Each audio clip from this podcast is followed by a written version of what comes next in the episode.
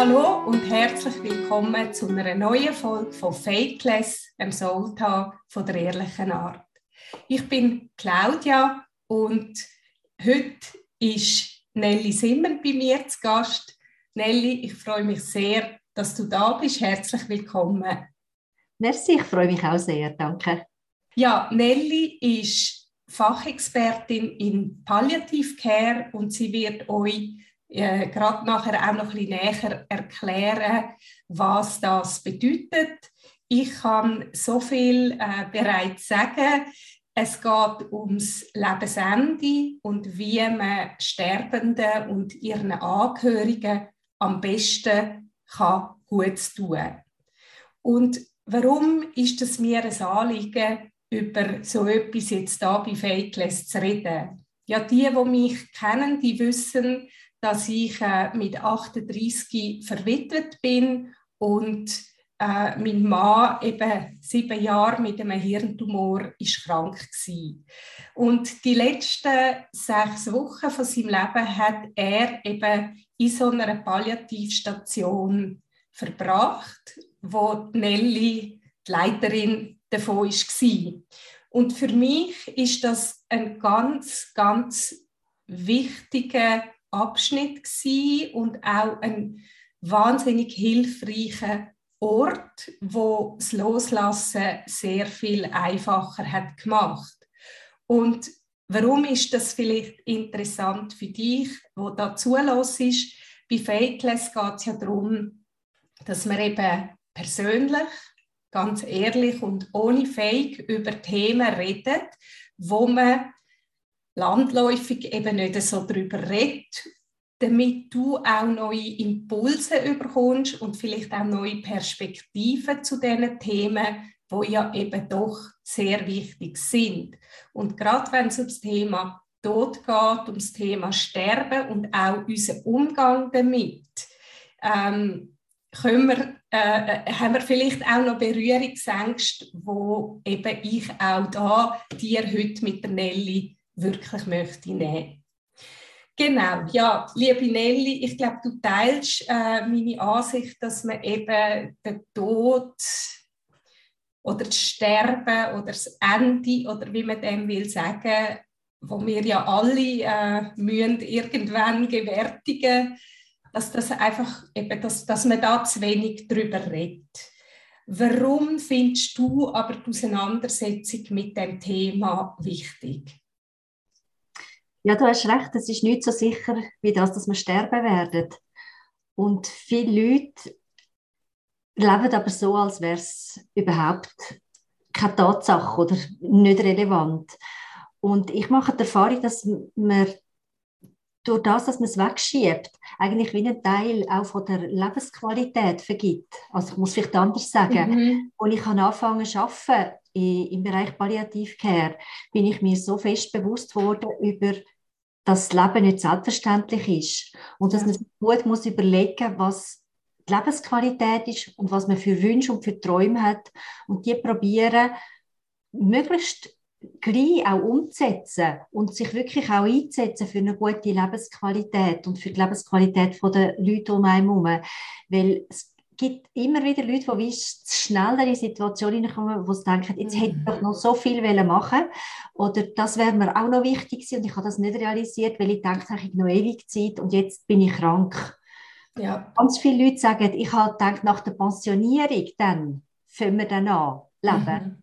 Und mit der Pensionierung ist eine schwere Krankheit eingetreten und alle Träume äh, haben nicht mehr können verwirklicht werden. Und das, das finde ich schade. Ich finde, mhm. es ist eine Chance, sich mit dem Thema Sterben auseinanderzusetzen, weil es einem sehr viel gibt für jetzt.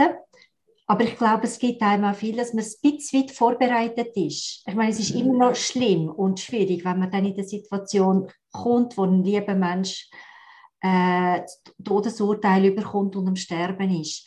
Aber trotzdem, wenn man es einmal durchgedacht hat, mhm. äh, wenn man sich mit dem auseinandersetzt, glaube ich, ist man wie ein bisschen besser vorbereitet, als wenn nicht. Mhm. Und ja, das, noch, ja. Entschuldigung, es kommt noch nein, ein nein, Argument dazu. Äh, heute ist medizinisch enorm viel machbar. Und die Leute haben das Gefühl, man macht immer alles. Aber gerade wenn es um eine unheilbare, fortschreitende Erkrankung geht, ist gerade das häufig nicht das Richtige. Und dann werden sinnlose Therapien gemacht, einfach weil man es nicht anders kennt und wenn man denkt, jetzt muss man. Mhm. Uh, du sprichst gerade so viele Sachen an, wo, wo ich total in Resonanz gehe damit. Also es sind drei Punkte. Ich hoffe, ich kann mir jetzt die gut können merken. Also einerseits, das sage ich auch immer, und ich meine, darum mache ich ja auch die Arbeit als Coach, die ich mache. Ähm, die Auseinandersetzung mit dem Tod unterstützt einem oder fördert im Prinzip auch die Auseinandersetzung mit dem eigenen Leben, weil es einem wirklich eben auch äh, die Chance gibt, sich zu fragen, was will ich denn mit meinem Leben wirklich anfangen? Du hast das so schön gesagt, dass man, dass man auch seine Träume verwirklicht und es ist ja vielleicht nicht nur Träume, es ist ja auch die Frage, wer will ich sein in dem Leben? Oder? Also einerseits äh, Träume verwirklichen im Sinn einfach auch das Leben führen, wo man gern führt, aber auch die Frage, wer bin ich überhaupt? Und, und auch das Leben zu führen, wo einem entspricht, wirklich als, als Mensch, als, als Seele, das, das, wo man ist. Ähm, das ist so, so der eine Teil. Und mit dem hat man einfach die Chance auf ein auf ein glückliches Leben, oder, wo nicht einfach nach Hamsterrad, Routinen und Pflichten funktioniert. Das ist das, was du meinst, gell?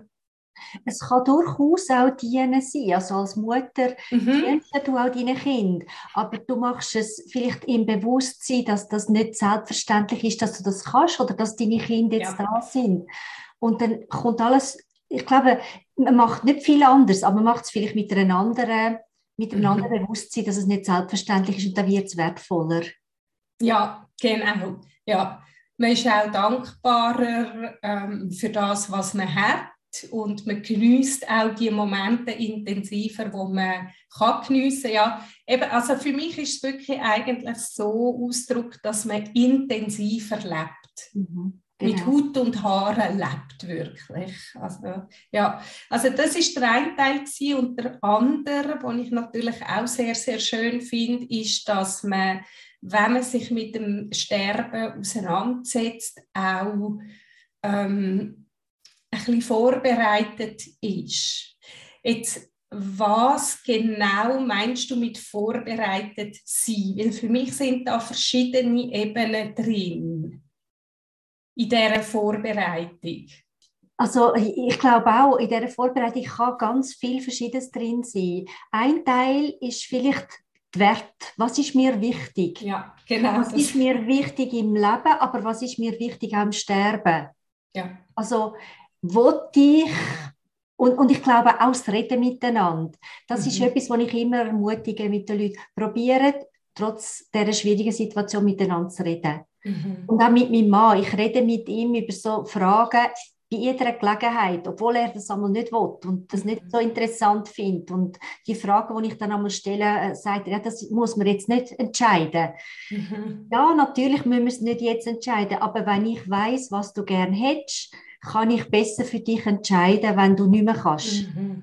Mhm. So probiere ich halt einfach ja, zu reden miteinander, den eigenen Wert und dem, was man will, in verschiedensten Situationen mhm. bewusst sein. Ich glaube, das ist ein, ja, ein wichtiger Teil von der Vorbereitung. Ja, das finde ich auch äh, sehr, sehr wichtig. Also eben auch die Werte im Sinn, was ist mir wichtig, ähm, jetzt für die Situation und eben das Miteinander reden, klären, damit es nachher, damit man ein besseres Gefühl hat, sowohl äh, als Mensch, der das für sein Sterben entschieden hat, weil er dann weiß, dass es auch, dass, dass wie soll ich sagen, also für ihn, für ihn ist eine Klarheit da und für das Umfeld ist auch eine Klarheit da, oder?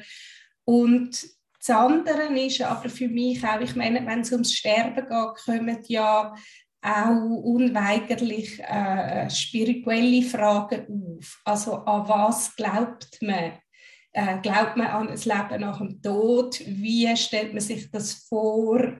äh, glaubt man an eine unsterbliche Seele oder glaubt man nicht an das? Und das spielt eigentlich keine Rolle. Aber wichtig, glaube ich, ist in dem Punkt auch dort, dass man sich wie das klar wird, oder? Wie siehst du das?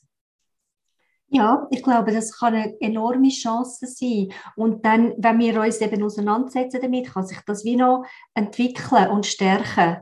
Wo, wenn wir uns nicht damit auseinandersetzen und plötzlich reingehen, dann werden wir mhm. wie überwältigt von diesen ganz vielen Entscheidungen, die dann gefällt werden. Und so mhm. können wir es vielleicht ein bisschen stufen und schon ein bisschen im Voraus überlegen. Und gerade der spirituelle Anteil, also wir gehen davon aus, dass jeder Mensch spirituell ist. Aber was das genau bedeutet, ist für jeden ja. Mensch anders. Ja. Und sich mit dem auseinandersetzen und zu überlegen, was ist denn für mich Spiritualität und was hilft mir am meisten jetzt, ja. aber auch für später, denke ich, ist eine Chance. Und es ist auch spannend, ich finde es immer wieder spannend, mit Leuten über die spirituellen Fragen zu reden oder auch zu lesen oder sich ja mit dem auseinandersetzen in irgendeiner Form. Genau. Ja, eben. Ja, und eben, wie du sagst, ähm, es geht gar nicht darum, was es genau ist, sondern es geht auch da wieder darum, eigentlich für sich wieder äh, eine Klarheit zu finden, oder? Ja. Du hast noch einen dritten Punkt angesprochen, ähm, wegen, wegen der medizinischen Therapie. Du hast es so formuliert, dass häufig vorkommt, dass man eben dann auch sinnlose Maßnahmen ergreift, medizinisch gesehen, wo im Prinzip nichts bringen. Ähm, für mich hat das die Handlungsweise etwas damit zu tun, dass man eben äh, so quasi das Leben immer über den Tod stellt. Also das Leben ist wertvoller als Sterben. Und ich weiß, das klingt jetzt sehr provokativ, aber das ist ja etwas, mit dem ich mich auch sehr habe auseinandersetzen eben wo mein Mann hier krank war und wo mir auch im Gespräch irgendwann wie klar geworden ist, das kann man nicht so sehen. Klar, Leben ist im Prinzip das Einzige, was wir kennen, oder? Man lebt und irgendwie etwas anderes hm, können wir uns vorstellen, aber letztlich ist das Leben das Einzige, was wir kennen.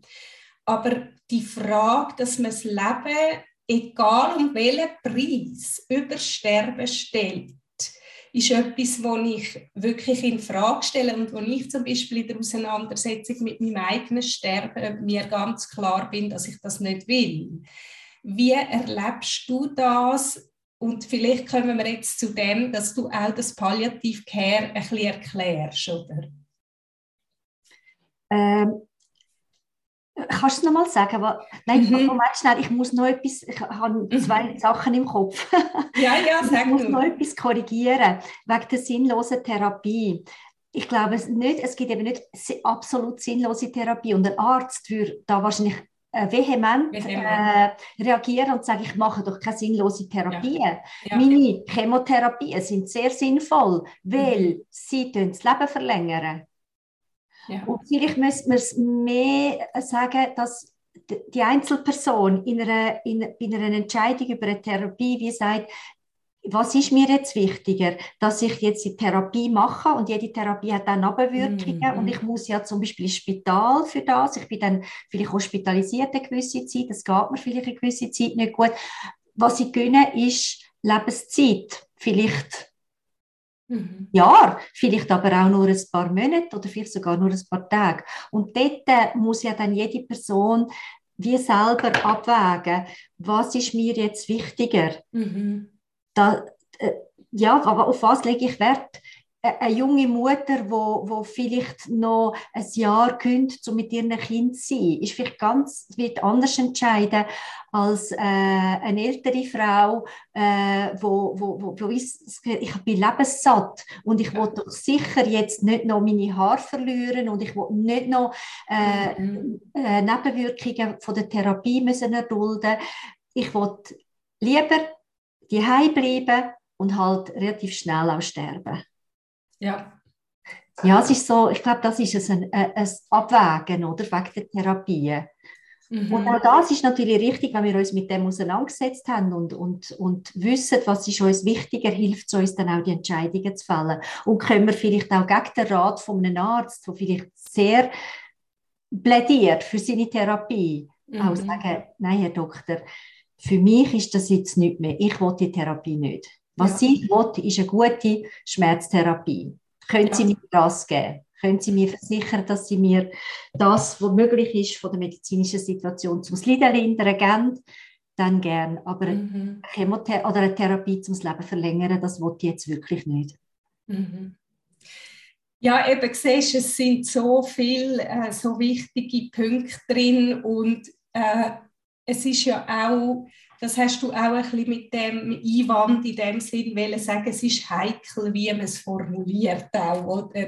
Mhm. Weil äh, auch das letztlich wieder sehr viel mit den eigenen Wert zu tun hat und mit dem Weltbild und, und eben mit den ganzen Fragen, wie man wie man die Medizin bewertet, wie man das Leben bewertet, wie man die ganze Auseinandersetzung birgt halt sehr viel äh, verschiedene verschiedene Themen. Mhm. Ja. Genau, und du sagst ganz gut, das hat zu tun mit, äh, mit dem äh, Wertebild, das man hat. Mhm. Und es ist auch mhm. wichtig, dass man sich auseinandersetzt mit dem Wertebild von der Medizin. Mhm. Da geht es halt vor allem um körperliche Erscheinungen und um, um Therapie und von denen, äh, um Lebensverlängerung meistens oder um Therapie von, von, von gewissen Symptomen körperlicherseits. Ja, das heißt Wenn man aber schön. davon ausgeht, dass wir ein ganzes Lebewesen sind mit psychischen, sozialen, spirituellen Anteilen neben den körperlichen, dann müssen wir als Menschen eben immer alles ins Gewicht bringen und in Diskussionen mhm. und uns überlegen, was ist denn uns in vier Dimensionen wichtig. Ja, ja. Ja, das sagst du wirklich sehr schön. Genau. Ähm, eben Palliative Care hat ja da ein einen anderen Ansatz. Äh, magst du das ein bisschen näher erklären, um was es da geht? Ja, gern. Palliative Care ist äh, äh, eine Dienstleistung, eigentlich, die ausgerichtet ist auf Menschen, die eine unheilbare, fortschreitende Erkrankung haben. Das muss nicht unbedingt nur die letzten Wochen äh, vor dem Tod sein. Das kann ab Diagnosestellung sein. Und es gibt ja x Krankheiten, die unheilbar und fortschreitend sind, die aber Jahre können mhm. dauern Denken wir an Demenz oder ALS oder MS oder auch Krebserkrankungen danach. Die mhm. führen nicht innerhalb von, schnell, von ein paar Tagen zum Tod es gibt Sättige, ja. Es gibt auch Sättige, die wo, schnell sind und Sättige, die langsam sind. Und Palliativcare ist eben zugeschnitten auf Menschen, die in so einer Situation sind. Sie haben eine fortgeschrittene, unheilbare Erkrankung, haben vielleicht Symptome, setzen sich mit dem ganzen Thema auseinander, sind in einer vielleicht sogar Krise wegen dem. Mhm. Und Palliativcare ist dafür da, die Leute zu begleiten und zu unterstützen. Sagt mhm. das körperlich, eben Symptome lindern, wie Schmerz, Atemnot, äh, Übelkeit, Brechen, was es alles gibt an Symptomen, aber auch psychisch, die mhm. Ängste, die da sind, die Unsicherheit, äh, manchmal sogar Verzweiflung, manchmal Trauer, weil man doch schon einiges verliert an Möglichkeiten. Mhm. Ja. Äh, weil man schon das, was kommt, auch vorweg nimmt, das löst bei vielen Leuten Trauer aus. Dann sozial hat es ja häufig einen sehr grossen Einfluss, weil äh, Leute sich zurückziehen. Also der Freundeskreis tut sich zum Teil total mhm. verändern, weil es gibt Leute, die überfordert sind mit dieser Situation und sich zurückziehen, die Angst haben und andere, die drin kommen, die helfen und unterstützen. Und auch da gilt es zu schauen, wer ist da, wer hilft, wer kann was machen, was brauchen auch diese Leute an Unterstützung. Ja. Weil auch Angehörige sind in einer verrückten Situation. Oder? Sie, sie werden jemanden verlieren, über kurz oder lang. Mhm. Und sind häufig enorm herausgefordert an, an Zeit, an Energie, an Präsenz, an, an sich hineingehen in eine Situation, wo sie ja nicht gewählt haben und wo, wo kommt und wo es tut. Mhm. Und, und wo, wo auch ihnen muss geholfen werden. Mhm. Ja, du hast mich ja eben in dieser Situation auch kennengelernt, gell? als äh, doch noch relativ junge Frau mit zwei kleinen Kindern und einem sterbenden Mann und ich bin wirklich sehr, sehr oft total grenzwertig überfordert gewesen. und all das, was du jetzt ansprichst, ist einfach äh, extrem wichtig. Äh, ich glaube, das, also jetzt noch medizinisch gesprochen, das, was jetzt Palliativcare unterscheidet von anderen ähm, Therapieformen, sage ich mal, ist, dass es eben nur, oder nur, jetzt muss ich wieder schauen, wie ich sage, gell, dass es äh, Symptom lindert, aber nicht heilend, also körperlich heilend wirkt. Gell? Ist es richtig so gesagt? Ja, bei der Grundkrankheit, bei dieser Krankheit, die unheilbar, krank, äh, ja. unheilbar äh, ist, dort kann ja. man ja nicht heilen. Dort genau. muss man eigentlich nur Symptome lindern. Aber in so einem Krankheitsprozess gibt es natürlich immer plötzlich andere, andere Krankheiten. Ja. Und dort muss man dann sehr genau wieder her schauen und schauen, dass man die Ursache behandeln kann. Ich mag mich erinnern an die Geschichte von einem jungen Bub, der ins Kinderspital ist mit einer Krebserkrankung, mhm. Bauchweh hat wie verrückt. Und dann hat es geheißen, ja, er, er, er ist in einer Palliativcare-Situation. Da, machen wir jetzt nichts, oder? Mhm. Und muss man sagen, nein, das kannst du nicht, oder? Wenn jemand Bauchweh hat, dann musst du nachher schauen, wieso hat der mhm. Bauchweh? Der kann ja einen Infekt haben, der kann äh, mhm. Äh, eine Entzündung haben, der kann einen Blinddarm haben, und das muss man dann sehr wohl heilen. Mhm. Mhm. Also manchmal haben sie das Gefühl, äh, da, und das man macht eben auch vielen Leuten Angst, die haben Angst vor Palliativcare, weil sie dann denken, ui, dann macht man nichts mehr, dann lässt man die Leute einfach sterben. und das wäre auch falsch. ja, also eben so habe ich es auch wirklich überhaupt nicht erlebt. Im Gegenteil, äh, ich habe vorher gesagt, für mich als Angehörige ist es ein sehr wichtiger Ort gewesen und ich würde gerne unser Gespräch auch noch ein bisschen in die Richtung lenken von äh, eben von der Situation, in der sich äh, der unheilbare kranke Person und die Angehörigen befinden. Ähm, reden wir jetzt einmal davon, dass es wirklich gegen das Lebensende zugeht. Oder ja, vielleicht ja, mal schauen. Aber das ist halt das, was ich erlebt habe. Und was mich jetzt noch sehr würde interessieren, du hast ja viel eben mit Menschen zu tun gehabt in solchen Situationen. Ähm, was, weißt du, wir haben von der Wert geredet und was einem wichtig ist und von dieser Auseinandersetzung mit dem Lebensende. Was hast du aus deiner Erfahrung gesehen, was Menschen in so Situationen, jetzt sagen wir als Betroffene, besonders beschäftigt? Also was sich beschäftigt, ist, ist sehr unterschiedlich. Aber was sie brauchen, ist eigentlich, dass man sie sieht, dass man sie wahrnimmt und dass man auch sie fragt, wie es ihnen geht und was sie brauchen. Mhm vielmal Angehörige sind sich gewöhnt vom Spital her, dass sie wie als Bi, also so als mhm. Überbleibsel, also als, mhm, als Nebenfaktor da sind, oder? Die, gar, die sind gar nicht da, man kümmert sich um die Hauptperson. Mhm. Und die Angehörigen, ja, ja, die sind so nebendran.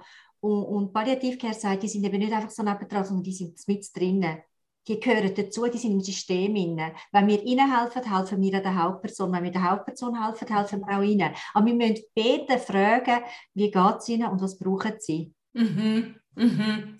Was ich, ja? Ja, bitte. Was ich äh, immer wieder festgestellt habe, dass Angehörige so Ideen haben, also so Vorstellungen, wie es dann eben läuft. Und zum Teil sind die enorm angstprägt. Also mir haben Angehörige gesagt, ich habe äh, jemanden von meiner Verwandtschaft verloren unter ganz schlimmen Umständen. Die sind verreckt. Das mhm. ist es war nicht zum dabei sein. Und dann habe ich gewusst, hoppla, die haben, die haben ein traumatisches Erlebnis gehabt, das wird sich auswirken wieder auf diese Situation. Denen müssen wir ganz besonders helfen. Ja. Wir brauchen ja. viel Informationen an die Hand nehmen, begleiten, mitnehmen und, und ihnen das Bedrohliche probieren zu mindern. Es, es ist ja. immer noch schwierig, es ist immer noch bedrohlich, aber wenn man miteinander im Gespräch ist und miteinander erklärt und Stress abbaut und, und zeigt, was man kann machen und man hat auch von Palliativcare sehr viele Möglichkeiten, den Leuten eben zu helfen, dass es ein mhm. gutes Sterben wird, also dass es nicht Horror mhm. ist, sondern dass es mhm. ein gelinder, also das Symptom gelindert sind, dass die Leute können friedlich einschlafen können. Ja, also das, das ist interessant. Ich habe jetzt gerade natürlich, wenn du die Sachen erzählst, so an mich gedacht und wie das bei uns war. Ähm, was für mich jetzt der Horror ist, war, ist der Entscheid zu fällen. Natürlich mit meinem Mann zusammen, aber letzten Endes einfach, weil ich es daheim nicht mehr habe geschafft mhm. ähm, eben den Ringo zu euch zu bringen, in die Palliativstation. Weil ich mich schuldig gefühlt habe, ich schicke meinen Mann sterben. Mhm. Und du kannst dich erinnern an unser erstes Gespräch, wo ich zu dir gekommen bin. Ich habe schon das auch schlimm gefunden, dass ich jetzt daher komme, mit dir das überhaupt besprechen. Weil so etwas macht man doch nicht. Das ist wirklich äh, für mich ganz schlimm gewesen. und gleichzeitig habe ich auch gewusst, äh, es geht nicht mehr daheim. Ich kann das nicht mehr. Ich, ich schaffe es wirklich nicht mehr. Und was ich auch ganz schlimm habe gefunden, ist, wo dann das Taxi gekommen ist, ihn mit dem Rollstuhl geholt, also das Bettab-Taxi. Und ich habe der Tür gestanden und ich gewusst habe, er kommt wohl nicht mehr heim. Mhm. Ähm, was aber nachher interessant ist, war, ist, dass ich gemerkt habe, weil oder daheim ist es sehr schwierig war, auch weil er sich wahnsinnig hat gewehrt gegen den körperlichen Zerfall er hat sich wahnsinnig gewehrt. Er ist natürlich 39 gewesen. Er hat eigentlich noch, weißt, das Leben ist im Prinzip noch, die Vitalität ist da gewesen, aber der Körper hat die nicht mehr gehabt. Weißt du, wie ich meine?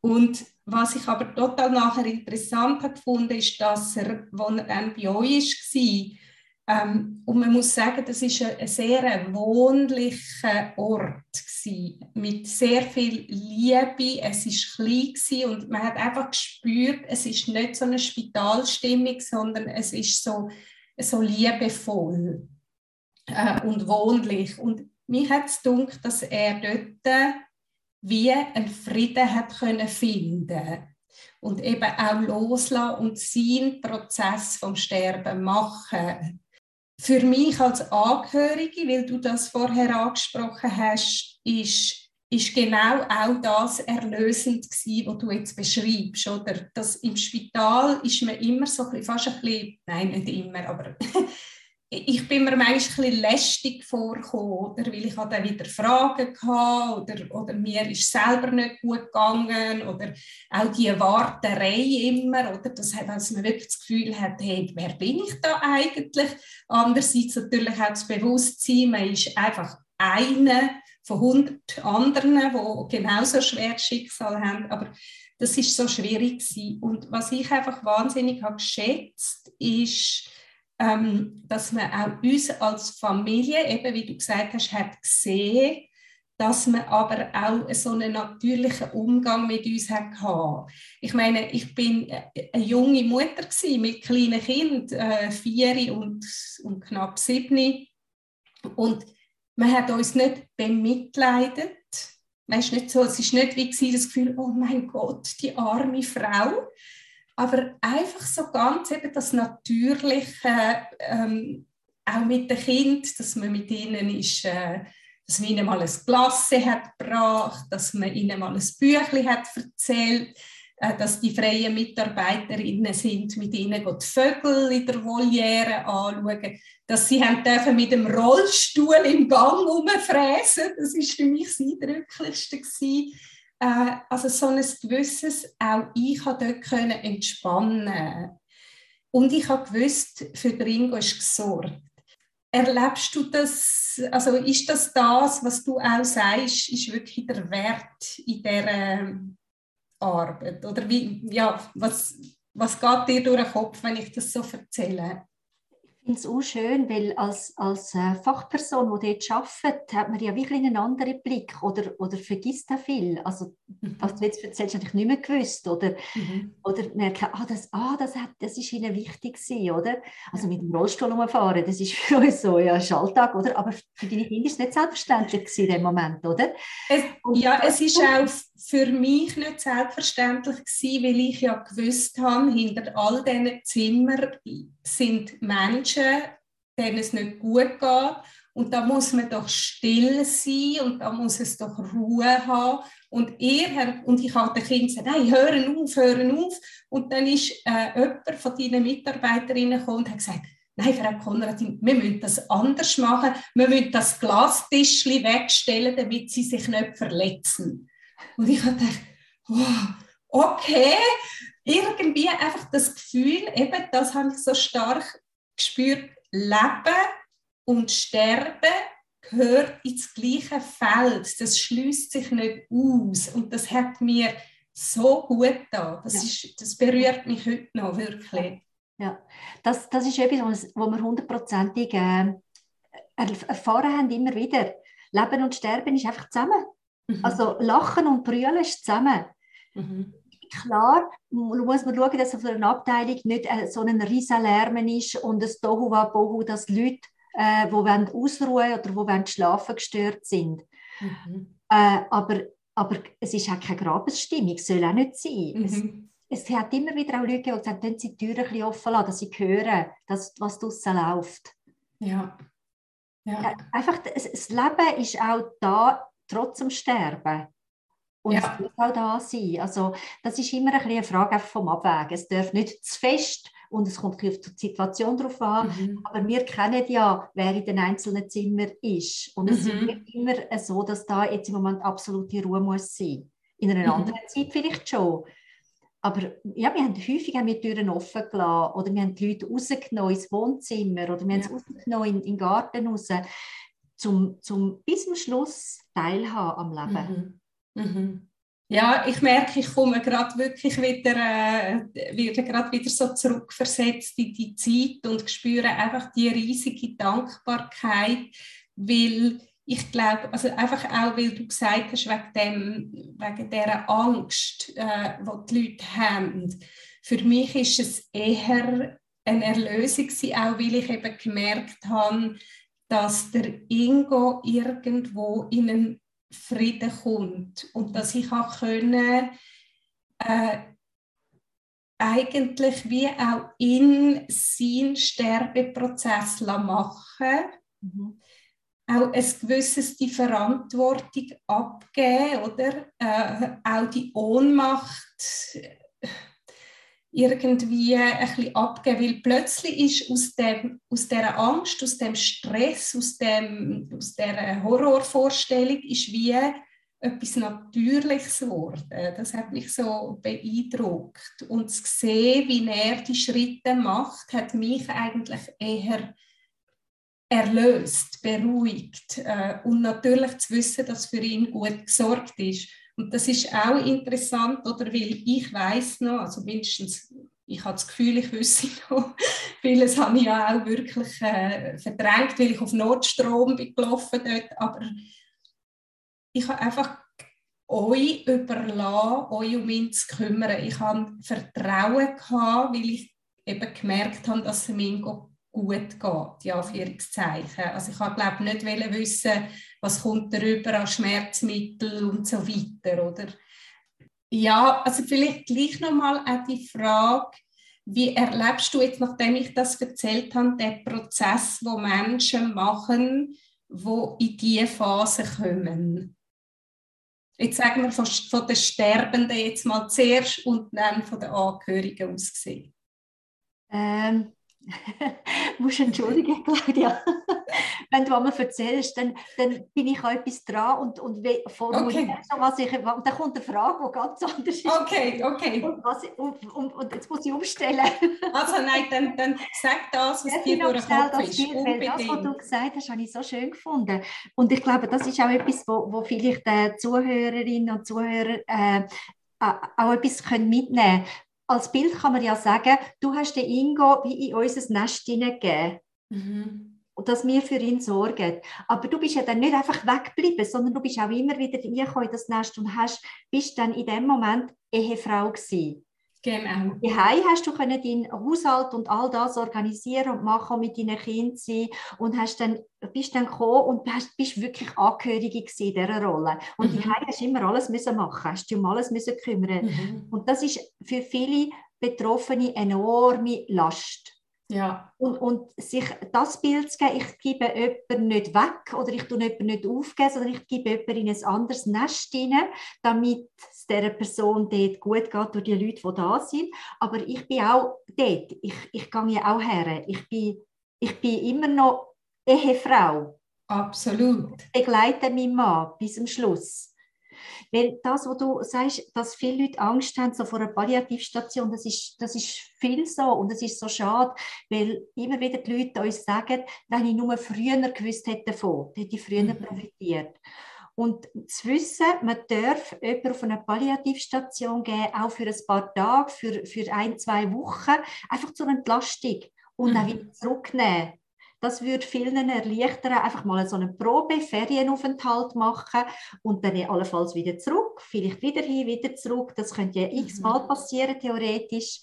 Meistens äh, ist es ja dann nicht so lang. Und was auch viel noch passiert ist, ist, dass die Leute jemanden gegeben haben, so in dieser Art, und dann gemerkt haben, wie wohltuend das, das mhm. ist und wie sie ent endlich entlastet sind und dass sie sich nicht mehr können vorstellen die Person heimzunehmen. Und vor allem auch gemerkt, dass es dieser Person sehr gut geht auf dieser Palliativstation. Ja. Und dann durch das äh, ja, ich, ich wünsche mir, dass Leute viel früher Palliativcare in Anspruch nehmen. Mhm punktuell das, was nötig ist und gegen den Schluss halt immer mehr. Ist denn das möglich?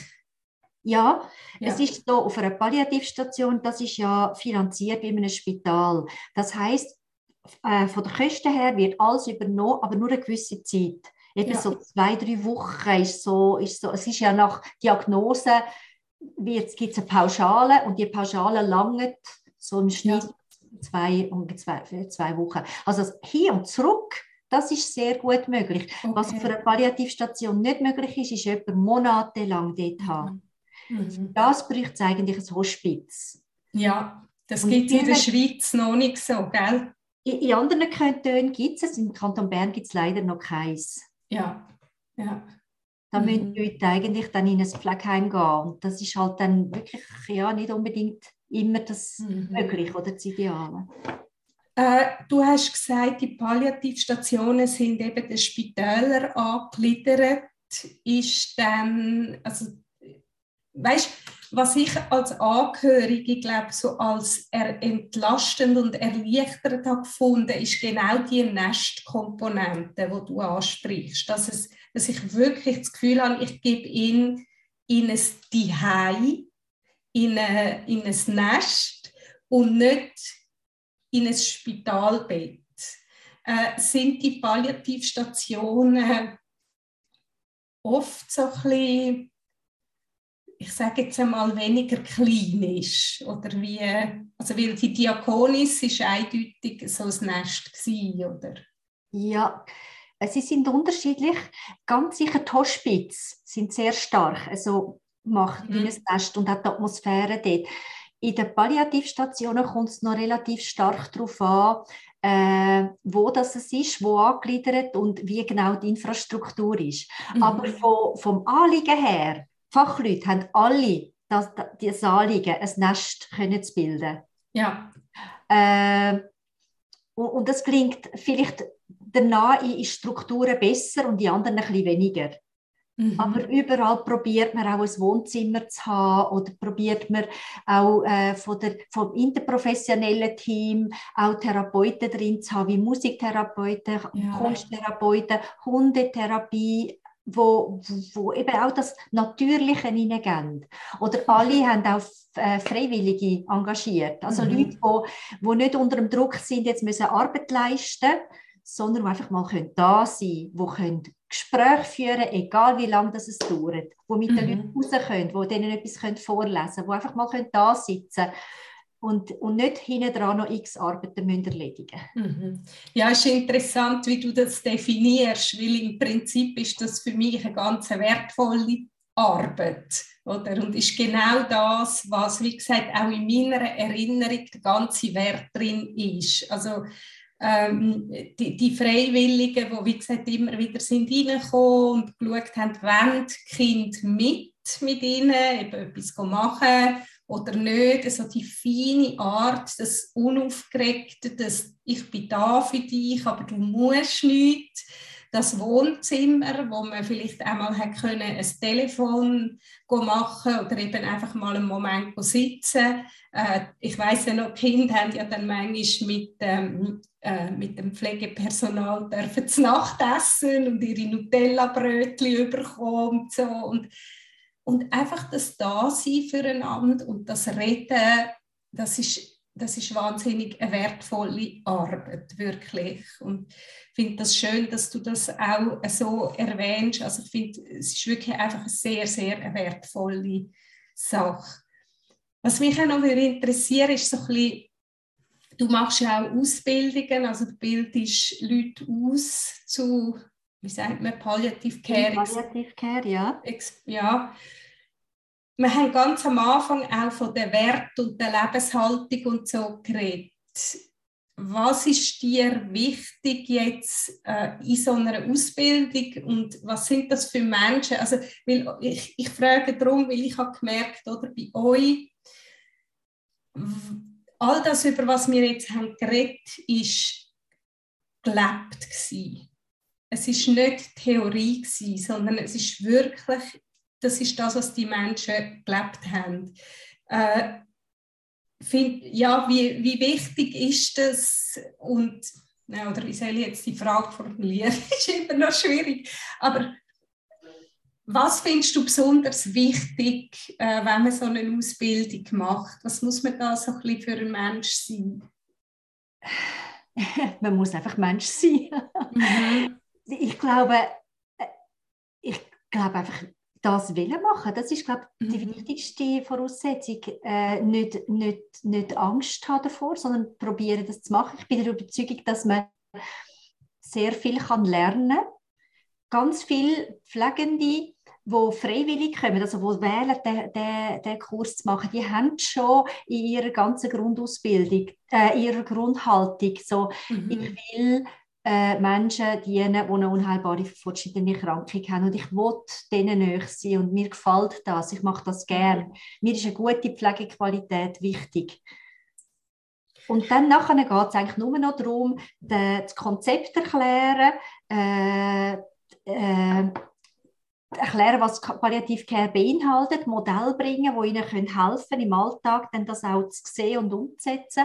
Mhm. Im Bereich Symptomlinderung ist, sind häufig viele Fragen, weil das wirklich ein vernachlässigter Bereich ist von der Medizin. Gerade Schmerztherapie äh, sind Leute sehr schlecht ausgebildet. Das nimmt einen grossen Teil ein.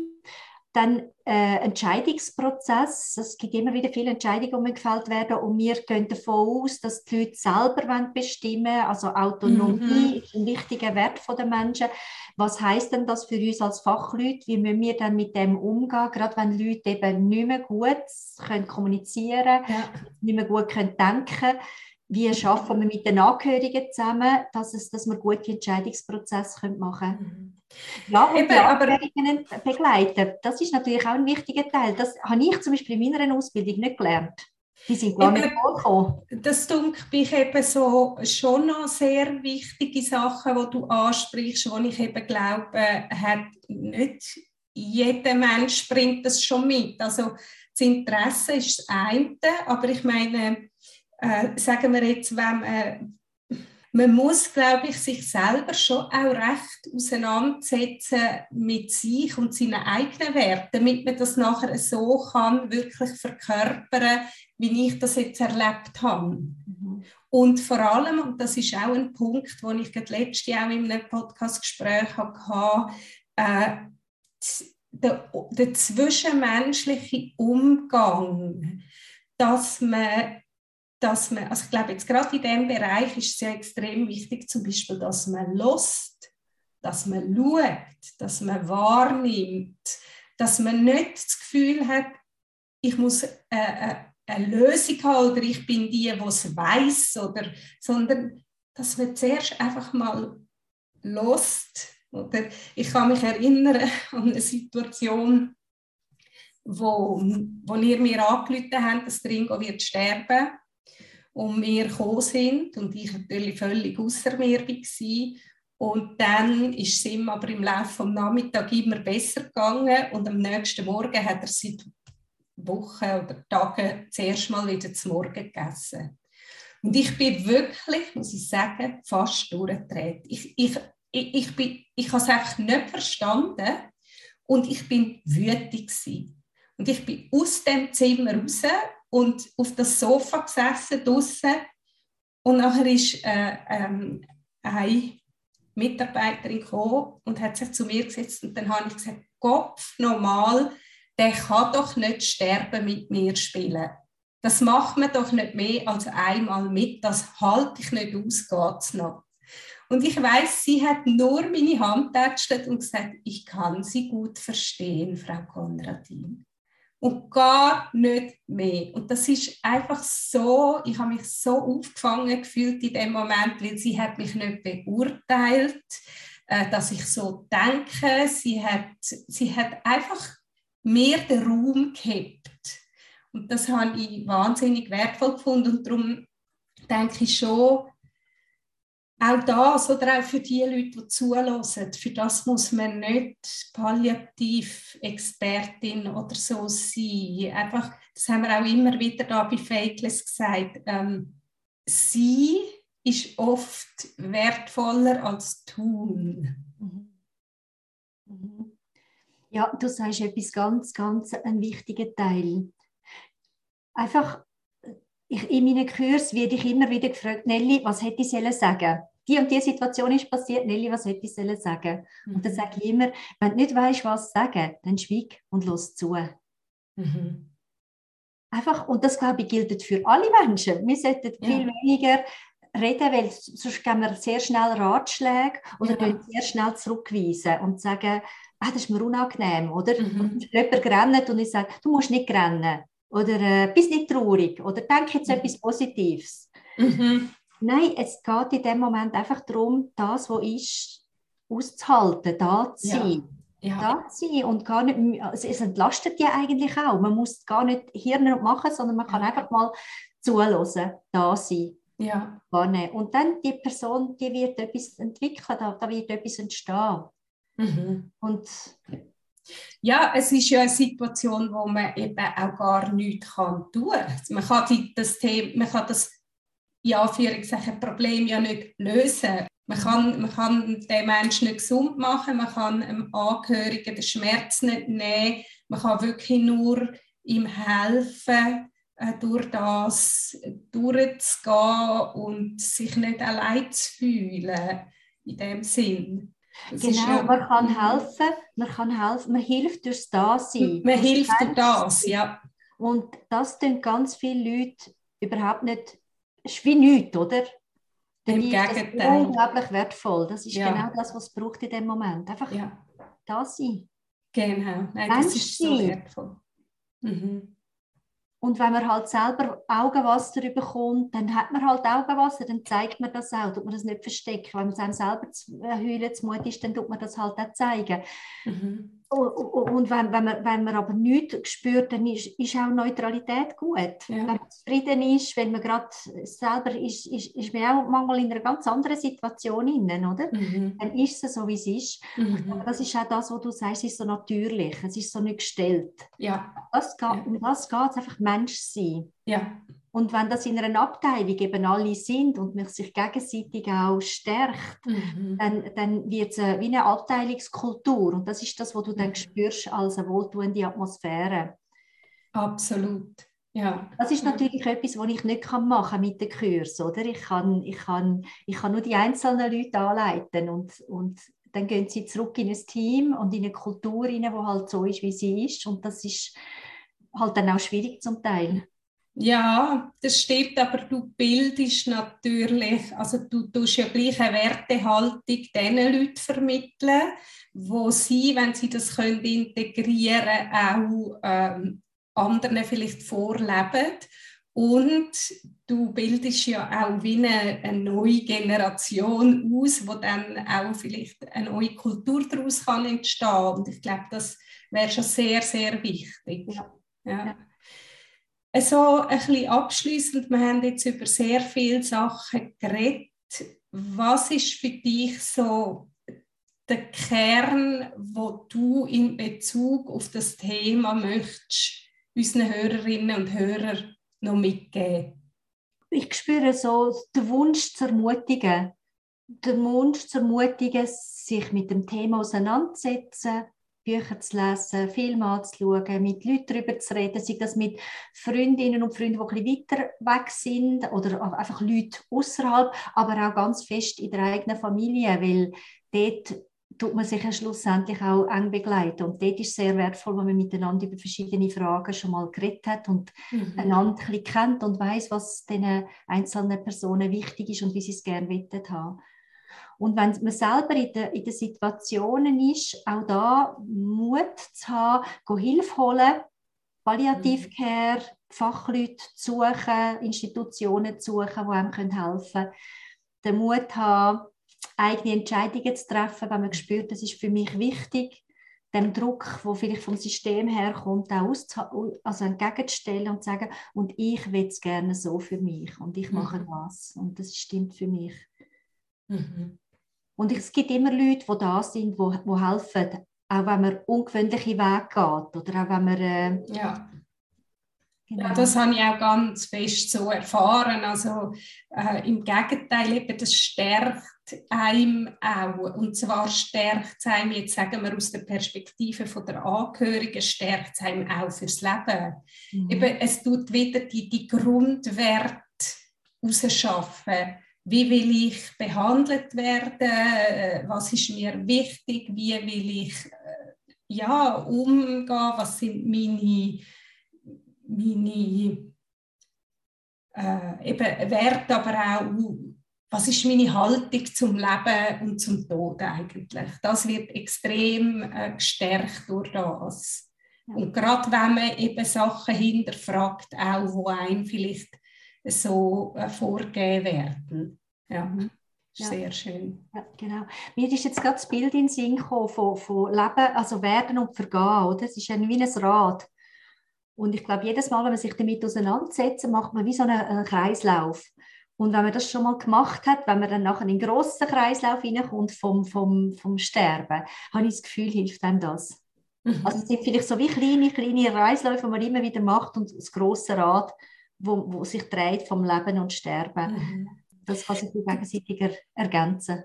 Das gibt mir jetzt gleich noch eine Frage, die ich gleich noch wichtig finde, ist, hast du das auch so erfahren in deiner Arbeit? Weißt bei Menschen, also hast du einen Unterschied gesehen bei Menschen, die sich mit diesen Fragen auseinandergesetzt haben, die also den Kreislauf schon haben durchdenkt äh, als bei anderen?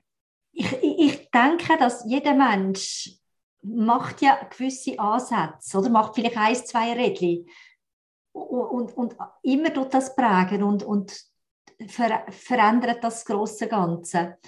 Äh, ich denke ja, es ist wirklich so, ich habe schon einige Leute erlebt, wo ich gemerkt habe, die sind anders in dem ganzen Prozess drin gestanden als Leute, die so ein bisschen wie mit dem habe ich gar nie gerechnet. Und jetzt bin ich voll drin und es ist ein großes Chaos. Ja. Ja. ja. Und ich denke, das kann man schon sagen. Aber es ist nicht unbedingt weniger schwierig, oder? Es, mhm. es kann gleich schwierig sein, es kann gleich mit sehr vielen Emotionen verbunden sein, dann, auch wenn man sich mit dem auseinandergesetzt hat. Ja. Oder die Unsicherheit, habe ich jetzt richtig entschieden oder nicht, ist es jetzt schon mhm. nachher oder nicht? Das, ich glaube, das kann man nicht einfach nehmen. Ja der Weg geht man eben dann gleich sehr schmal. Ja, genau. Ja, das, das ist gut gesagt. Ja, mhm. genau. Ja. Ja. ja. sehr schön. Danke vielmals, Nelly, für das super wertvolle Gespräch. Äh, es ist immer so, dass dann so viele wichtige Themen drin sind, dass man könnte schon zu denen allein noch mal eine Folge machen, gell? Ja. Äh, und das finde ich aber eben auch das Schöne an diesen Gesprächen, dass man wirklich auch merkt, wow, es ist so vielschichtig, es ist so vielseitig und es gibt nicht einfach ein One Size Fits All. Also man kann nicht sagen, das ist das Richtige, du musst äh, 1, 2, 3, 4 machen und dann kommt es gut, sondern ähm, Lebensfragen und Lebensthemen sind einfach komplex. Und darum, was ich auch da wirklich möchte, ist wirklich Impulse geben zu diesen Themen. Und, und ich glaube, das ist uns sehr gut gelungen. Und wenn du als Hörerin oder Hörer sagst, hey, das hat mich jetzt besonders äh, fasziniert oder da sind noch mehr Fragen ausgekommen, dann freue ich mich natürlich, wenn du das mir meldest, weil dann nehme ich das sehr, sehr gerne auch auf. Merci vielmals, Nelly. Sehr gern geschehen. Sehr gerne geschehen. Und falls Leute auch Fragen haben an mich, ich habe mhm. ihre Webseite, neben Schulungen mache ich auch Beratung. Also könnt, könnt ja. ihr auch mal, wenn es ja, so wirklich konkret auf dich zukommen. Genau, ich werde äh, natürlich alle deine Angaben in den Show Notes auch vermerken. Mhm. Äh, so dass, ja, das ist natürlich auch ganz wertvoll, dass man auch konkret wüsste, wirklich gerade an wen sich wenden. Oder? Und du bist da wirklich äh, eine Pionierin auf dem Gebiet und, und eine ganz große Fachfrau, absolut, ja. Ja. ja. Und natürlich auch, wenn du denkst, dass du Begleitung kannst brauchen in Form von jemandem, der dich da durch, durch den Prozess als Angehörige zum Beispiel oder auf der seelischen, äh, psychologischen Ebene auch begleitet, stehe ich dir natürlich auch sehr gern zur Verfügung und du findest auch meine Ab Angaben äh, in den Show Notes. Ja, dann ist das von der heutigen Folge von Fakeless, heute mit der Nelly Simmen, Fachexpertin Palliative Care. Ich danke dir ganz herzlich fürs Zuhören und dass eben auch du Teil bist von dieser fakelosen Community und dass du herrenlosest und dich auseinandersetzt mit den Impulsen, die wir dir da geben. Und ich freue mich natürlich, wenn du auch in der nächsten Folge wieder wirst dabei sein wo am Donnerstag in zwei Wochen wird erscheinen. Außerdem, wie du auch vielleicht weißt, gibt es auch noch die Möglichkeit, Fakeless zu unterstützen mit einem kleinen monatlichen Beitrag. Du hilfst uns damit auch wirklich unabhängig zu bleiben und mit dem gleichen Herzblut und Engagement eben auch persönlich, ganz ehrlich und ohne Fake mit so wertvollen Gästen wie jetzt heute mit der Nelly Simmen über so wichtige Themen zu reden und hoffentlich auch für dich ganz wertvolle Impulse mitzunehmen. Die Angaben zu der Möglichkeit, eben Fakeless zu unterstützen, findest du natürlich auch in den Show Notes und ich danke dir schon jetzt von ganzem Herzen. In dem Sinn, eine schöne Woche und bis dann.